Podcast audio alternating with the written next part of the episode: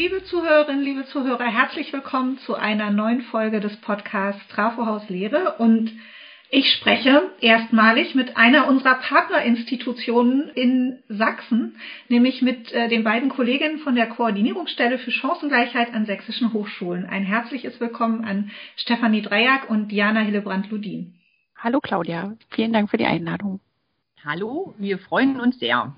Ja, ich freue mich auch. Vielleicht noch zwei, drei Worte zu dem, was ich gerade schon gesagt habe. Es gibt in Sachsen ja eigentlich mindestens drei Einrichtungen, die sich sachsenweit mit Themen beschäftigen, die was mit Hochschule, Hochschullehre, Hochschulentwicklung zu tun haben und die immer mal Überschneidungen haben. Das ist einerseits der Arbeitskreis E-Learning der Landesrektorenkonferenz ähm, die Koordinierungsstelle für Chancengleichheit und das HDS. Und gerade die Koordinierungsstelle für Chancengleichheit und das HDS haben natürlich an so Punkten wie wie inklusiv kann Lehre sein, wie äh, gendergerecht kann Lehre sein, wo gibt's da noch Grauzonen, an die wir ran müssen, wo haben wir noch Nachholbedarf, wo sollte sich etwas ändern, wo sind wir schon richtig gut, wo gibt es Best Practice, was einfach auch von einer sächsischen Hochschule an die andere getragen werden sollte. Da arbeiten wir immer mal zusammen und deswegen freue ich mich sehr, dass wir heute auch einen Podcast gemeinsam machen.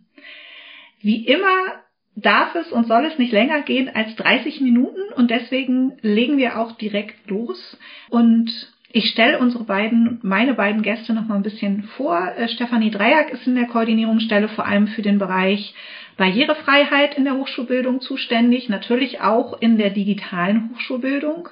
Ähm, da gibt's ja einiges, was beackert werden muss und unterstützt äh, die Beauftragten für Studierende mit Behinderungen und chronischen Erkrankungen und begleitet und arbeitet eben auch mit, dass die UN-Behindertenrechtskonvention an den Hochschulen gut in Aktionsplänen umgesetzt wird.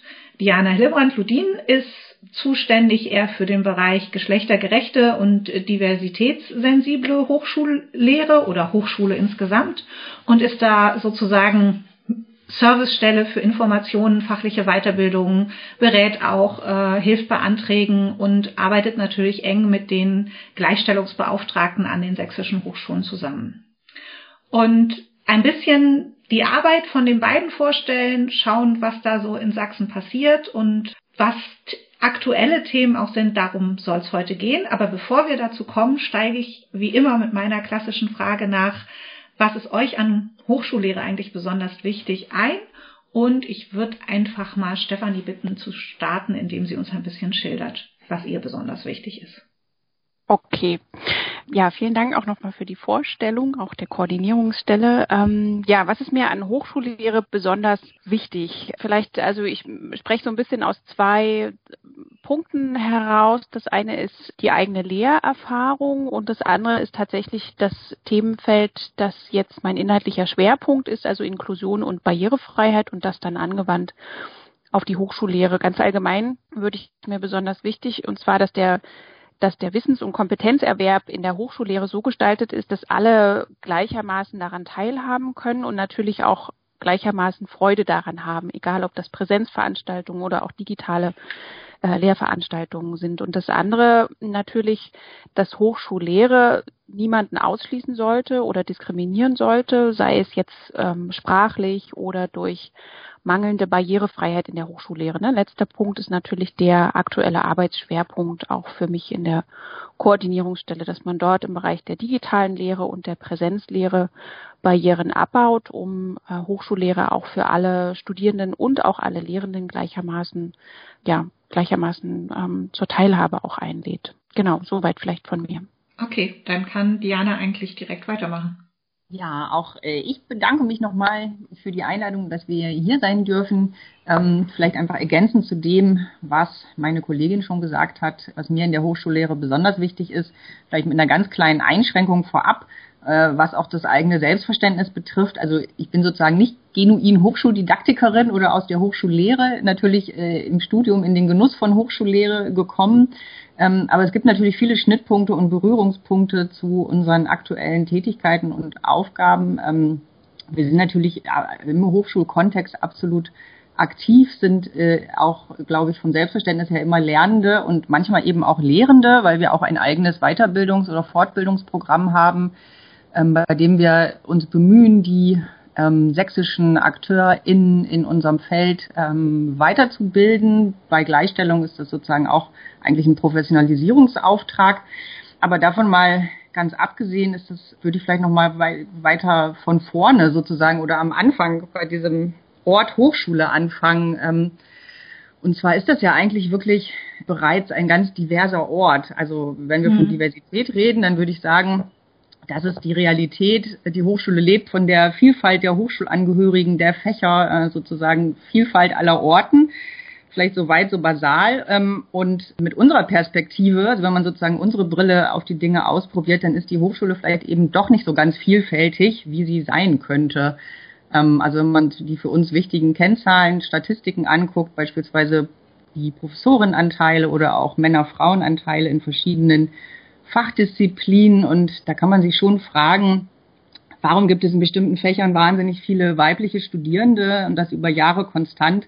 Und das entspricht aber überhaupt nicht den Lehrenden, den Professuren, den Leitungspositionen in diesen Fächern. Ähm, also diese berühmte Schere, der, der Dropout der weiblichen Wissenschaftlerin ist ein Thema. Und diese Fragen können dann erweitert werden, wenn wir die anderen Diversitätsdimensionen einfach mit einbeziehen, mit betrachten. Und sozusagen ausgehend von unseren Themenfeldern, Aufgaben, Inhalten wäre das, was mir wichtig ist, eben, dass die Hochschule und damit auch die Hochschullehre ein möglichst diskriminierungsfreier Ort wird, ein, ein Ort, der sozusagen die Vielfalt, die dort vorhanden ist, wertschätzt und diskriminierungssensibel ist, ähm, was sozusagen eben auch die, die Lehrposition oder die, die Lehrsubjekte an, an sich betrifft. Also das ist mir wichtig, dass wir Lehrende, Studierende, die Hochschulangehörigen dazu anregen, äh, sich damit zu beschäftigen, mit Diversität, auch mit Diskriminierungsrisiken, sozusagen die Reflexions- und Sensibilisierungsposition der Lehre. Ja, das ist sozusagen mir wichtig, das in den Fokus zu rücken. Vielen Dank. Da sind wir ja schon mitten im Thema auch eingestiegen und äh, ich bin nochmal sehr dankbar für diese Perspektive von euch, dass auch gerade solche Aspekte, die ihr benennt und für die ihr arbeitet, in der Hochschullehre nicht nur eine Aufgabe von Lehrenden in der Hochschule sind, sondern von all den Akteuren, die Hochschule ausmachen. Äh, angefangen natürlich mit den Studierenden, aber auch alles, was Hochschulverwaltung, Third Space, äh, auch vielleicht mhm. Personen, die zu großen Teilen in der Forschung sind, haben ja einen Einfluss trotz alledem darauf, wie divers äh, Hochschule und Hochschullehre wahrgenommen wird. Ich gehe noch mal einen kleinen Schritt vielleicht zurück mit meiner ersten Frage, denn du hast ja, Diana, gerade schon ganz viel erzählt. Warum eine Koordinierungsstelle für Chancengleichheit an sächsischen Hochschulen? Was ist äh, ganz konkret eure Aufgabe? Was sind eure Projekte? Warum hat man da auch noch mal einen sachsenweiten Verbund oder eine sachsenweite Koordinierungsstelle eben geschaffen? Warum überlässt man das jetzt nicht jeder Hochschule an sich? Ja, also warum kann ich eine ganz einfache Antwort geben, weil sie sozusagen äh, notwendig war und das glaube ich auch immer noch ist. Vielleicht ein ganz kurzer Ausflug in die Geschichte, äh, die Geschichte der Koordinierungsstelle. Die gibt's ja schon seit 2009 und angeregt wurde die Gründung eben, das war sozusagen eine gemeinsame Anstrengung der Gleichstellungsbeauftragten, auch der Sprecherinnen der Gleichstellungsbeauftragten an den sächsischen Hochschulen, zusammen mit dem Ministerium, also mit dem SMWK, also als Reaktion auf ein nicht ganz zufriedenstellendes Abschneiden der sächsischen Hochschulen in der ersten Runde vom Professorinnenprogramm. Da wurde sozusagen der ähm, Bedarf auch erkannt, eine, ja, eine Stelle zu schaffen, die sozusagen das wirklich Koordinierende einer Koordinierungsstelle übernimmt. Also das Aufeinander abstimmen, das Austauschen, das Vernetzen. Und damals war es wirklich sozusagen hauptsächlich die Gleichstellungs- Perspektive, die in der Koordinierungsstelle bearbeitet werden sollte und vertreten wurde. Und Inklusion ist sozusagen erst kürzlich dazugekommen. Ähm, und was die Gleichstellungsarbeit betrifft, würde ich immer noch sagen, dass es weiterhin eine sehr besondere Situation in der sächsischen äh, Hochschullandschaft, vor allen Dingen eben in Relation zu anderen Bundesländern, ist es so, dass sozusagen weder finanziell noch von den gesetzlichen Grundlagen her ist sozusagen die Gleichstellungsarbeit wirklich gut versorgt. Also wenn man in so einem Hausbild ist, ne, also ein mhm. schönes, prächtiges Haus, dann äh, wackelt es schon ein wenig an den Fundamenten, gerade wenn man das eben in Relation betrachtet zu den ähm, prächtigen Gebäuden, die da andere Bundesländer gebaut haben. Äh, also es geht hier wirklich äh, immer noch um die Basics, also um Fragen von Ausstattung, Ressourcen, personelle, finanzielle Mittel, Entlastung, gemeinsame Projekte der Hochschulen, beispielsweise im MINT-Bereich. Und dafür ist eben die Koordinierungsstelle da als Service-Unterstützungseinheit, auch so ein bisschen als kompensatorisches Element, was die Gleichstellungsbeauftragten eben auch äh, entlastet, äh, wenn sie Veranstaltungen, äh, Informationen aus anderen Ländern, also wenn sie Sachen nicht besuchen können, nicht beziehen können, aufgrund der spezifischen Auslastungslage hier. Also wir haben sozusagen auch eigentlich kaum hauptamtliche Gleichstellungsbeauftragte. Das ist auch sehr anders als in anderen Bundesländern.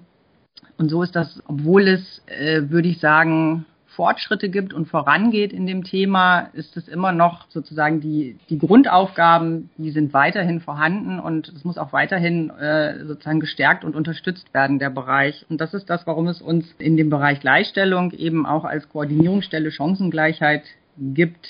Das ist vielleicht im Bereich Inklusion ganz ähnlich. Also es gibt äh, glaube mhm. ich, da auch gewisse Dauerbrenner okay. und immer wieder aktuelle Herausforderungen. Okay, bevor wir zu den Dauerbrennern und den aktuellen in der Inklusion kommen, habe ich tatsächlich noch eine Nachfrage. Ähm, ja. Und zwar hast du jetzt mehrfach erwähnt, dass es andere Bundesländer oder vielleicht auch andere Länder in Europa gibt, die was Gleichstellung im Hochschulbereich angeht, deutlich besser sind. Ich sage jetzt mal, was vielleicht so das Ziel von dir ist, wo du sagst, da will ich mit den sächsischen Hochschulen gerne hin. Hättest du da ein konkretes Beispiel für uns? Also gibt es ein Land, ein Bundesland oder auch ein anderes Land in Europa oder auch meinetwegen weltweit, ne, ist ja egal, äh, wo du sagst, ey, die machen richtig coole Gleichstellungsarbeit an Hochschulen. Ja, im Gleichstellungsbereich ist sozusagen, wenn man auf das in Anführungsstrichen gelobte Land guckt, dann äh, wäre das Berlin, auch wenn das nicht wirklich natürlich ganz vergleichbar ist als Stadtstaat. Mhm. Ähm, aber die sind sozusagen, was eben Finanzierung der Gleichstellungsarbeit angeht, also dass es beispielsweise auch langfristig und nachhaltig äh, finanziert wird durch so ein Chancengleichheitsprogramm, was das, äh, was eben vom Land kommt wirklich ganz gut aufgestellt. Und okay. ähm, dort sind auch hauptamtliche Gleichstellungsbeauftragte aktiv, die eben äh, sozusagen Büros haben, Mittel haben, Personal haben und ganz andere Dinge auf die Beine stellen können. Ähm, und äh, sozusagen, wenn ich da hinschiele, dann ist das schon ähm, mit, so einem, mit so einem gewissen Leuchten in den Augen.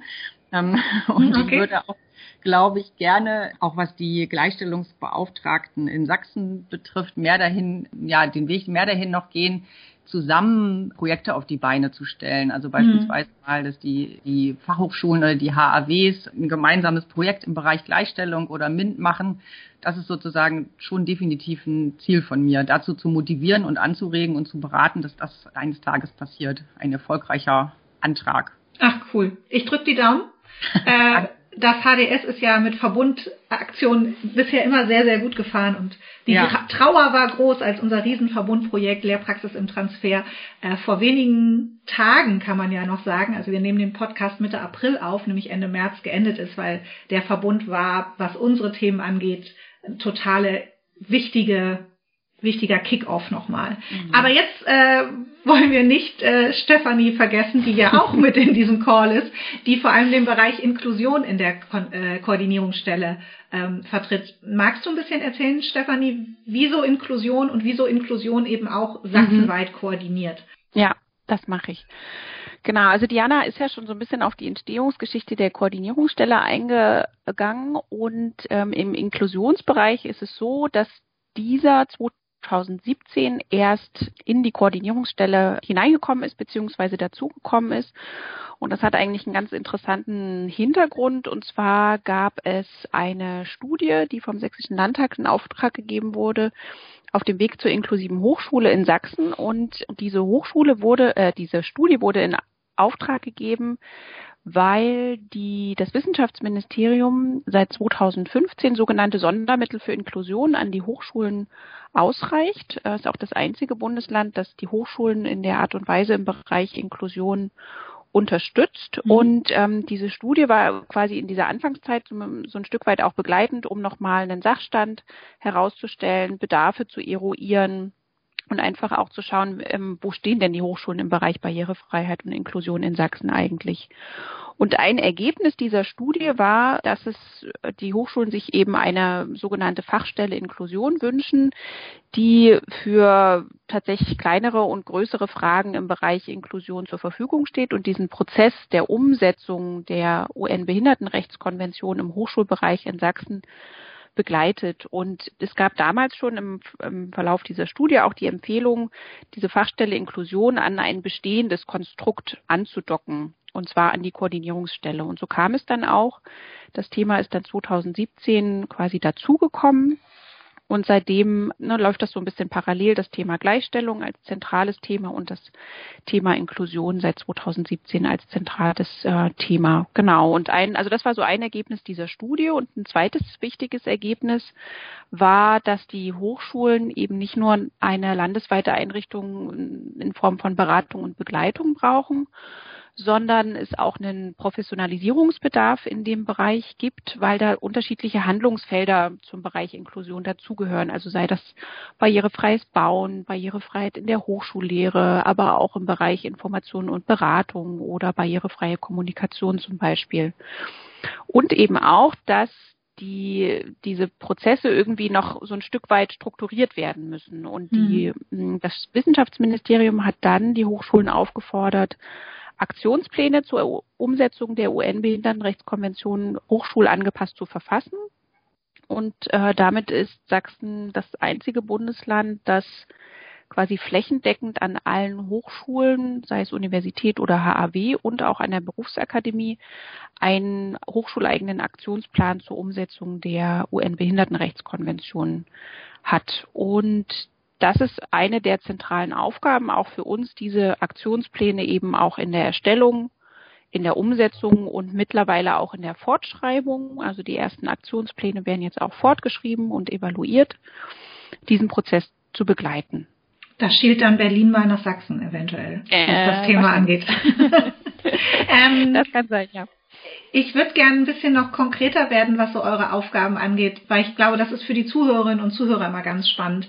Wie muss ich mir das vorstellen, auch mit dem, ich hatte ja eben schon gesagt, wir sind im April 21, nehmen wir diesen Podcast auf, wir sind in über zwölf Monaten pandemiebedingter Hochschule, wie alles unter einer Pandemie halt gerade ist, hat sich auch in der Hochschule ja unheimlich viel verändert. Was hat sich bei euren Themen verändert? Was sind Sachen, wo ihr sagt, da sind wir durch die Pandemie, so blöd wie das immer klingt, tatsächlich mit dem Thema Geschlechtergerechtigkeit, Inklusion weitergekommen? Was sind aber auch Themen, wo vielleicht diese Pandemiesituation nochmal aufgezeigt hat, wie dramatisch, nehme ich ruhig mal das Wort in den Mund, die Situation für diese Themen ist an gewissen Punkten. Habt ihr da mal konkrete Beispiele? Mhm. Soll ich anfangen, Diana? Gerne. Okay, also im Inklusionsbereich ist das ganz interessant, vor allem für das Thema Digitalisierung natürlich mhm. und aber auch für das Thema Prüfung, Nachteilsausgleich, Flexibilisierung des Studiums.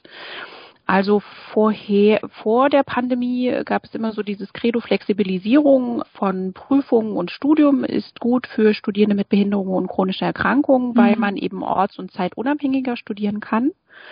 Und wir sehen, dass die Flexibilisierung der Prüfungsmodalitäten momentan an vielen Hochschulen dazu führt, dass weniger Anträge auf Nachteilsausgleich gestellt werden. Also dass es vielen Studierenden mit Behinderungen und chronischen Erkrankungen zugutekommt, dass mhm. es mehrere Prüfungsvarianten gibt, dass es äh, längere Prüfungszeiträume gibt und auch Prüfungen tatsächlich auch digital abgelegt werden können. Also hier zeigt sich tatsächlich auch ein positiver Effekt, wenn gleich äh, viele Studierende mit Behinderungen und chronischen Erkrankungen auch in Umfragen auch zurückmelden, dass sie natürlich auch ähm, aufgrund der Pandemiesituation auch im Studium eine stärkere Belastung und auch eine mhm. Verschlechterung der allgemeinen Situation wahrnehmen. Das ist vielleicht so das eine. Und das andere ist tatsächlich diese Ad-Hoc-Digitalisierung.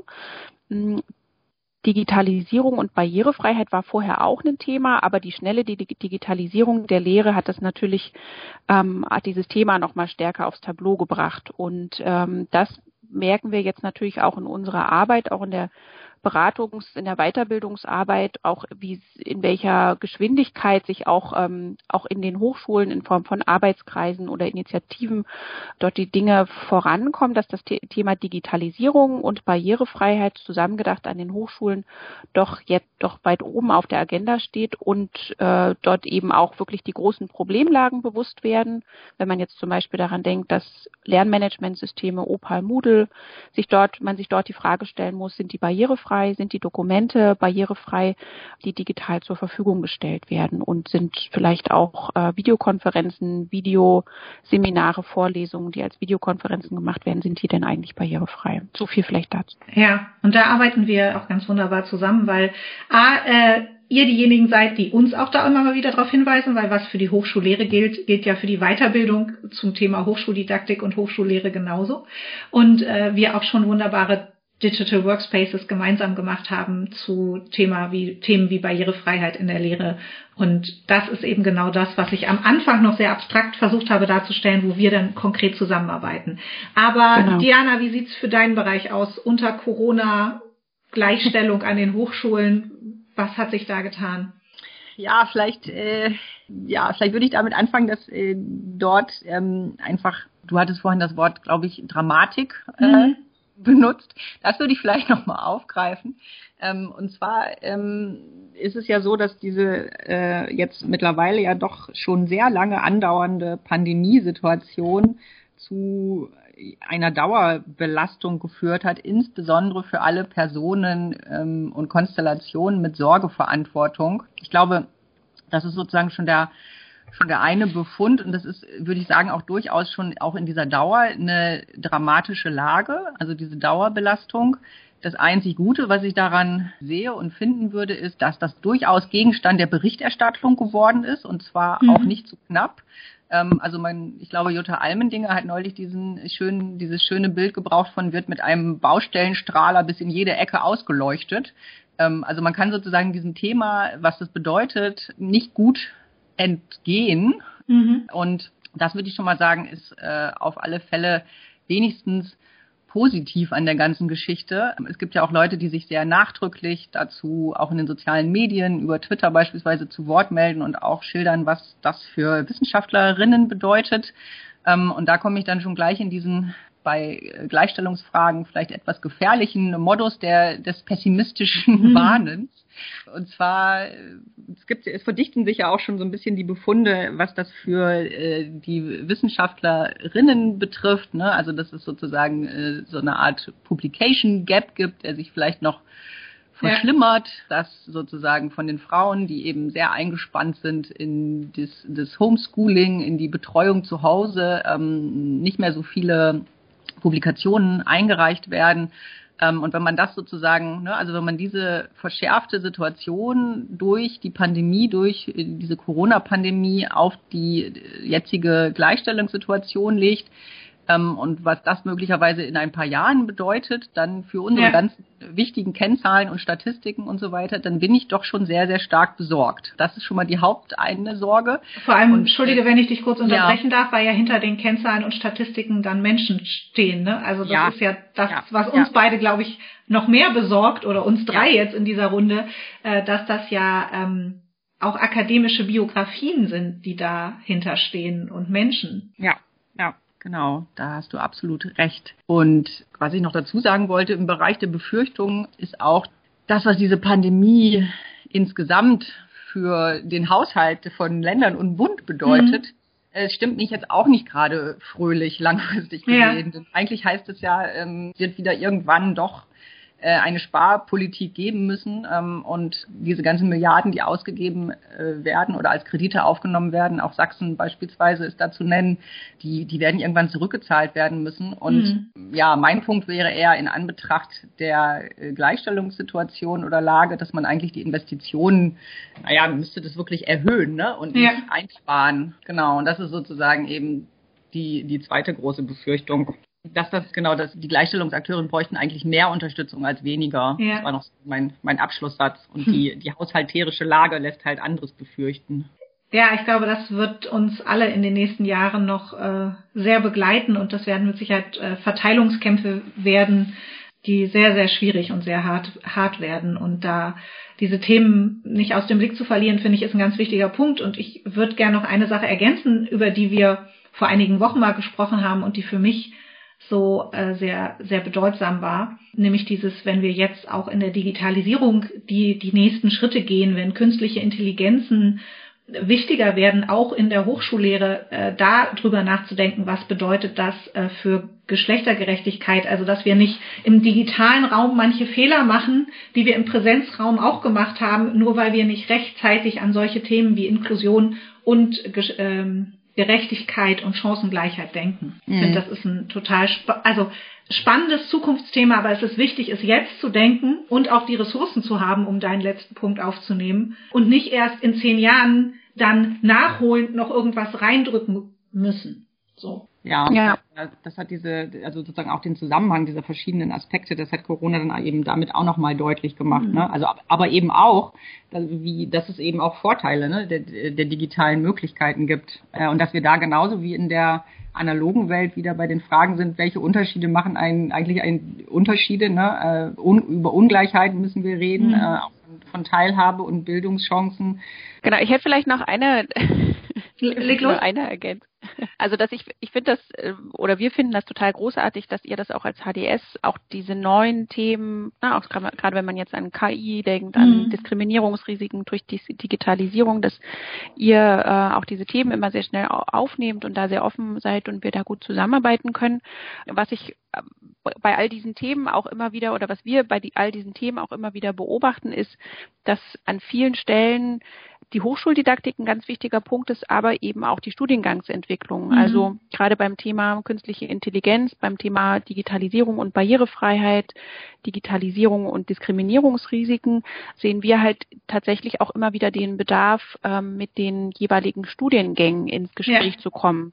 Absolut. Weil wir dort eben auch den Bedarf sehen, stärker interdisziplinär zu denken ja. und ne, zum Beispiel, wenn man, wenn man zum Beispiel auf die Informatik münzt, dort zu gucken, in, da gibt es so viele An, Anschlusspunkte, Andockpunkte, wo wir diese Themen Diskriminierungsrisiken durch KI oder mhm. Digitalisierung und Barrierefreiheit, dass sie viel stärker auch in den Studiengängen natürlich thematisiert werden müssten und könnten in Zukunft, um ja. auch diese Themen immer mit zusammenzudenken. Genau, und das ist ja auch so ein Punkt, wo wir sagen, Hochschuldidaktik bezieht sich nicht auf die einzelne Lehrveranstaltung und die einzelne Lehr lehrenden lernenden Interaktion, sondern geht die Schritte weiter und hat genauso wichtige Aufgaben im Bereich der Studiengangsentwicklung, Fakultätsentwicklung und eben der Hochschulentwicklung, weil wenn es um hm. Hochschullehre insgesamt geht, dann ähm, gibt es gewisse Themen, die man auch über alle Studiengänge hinweg äh, diskutieren kann.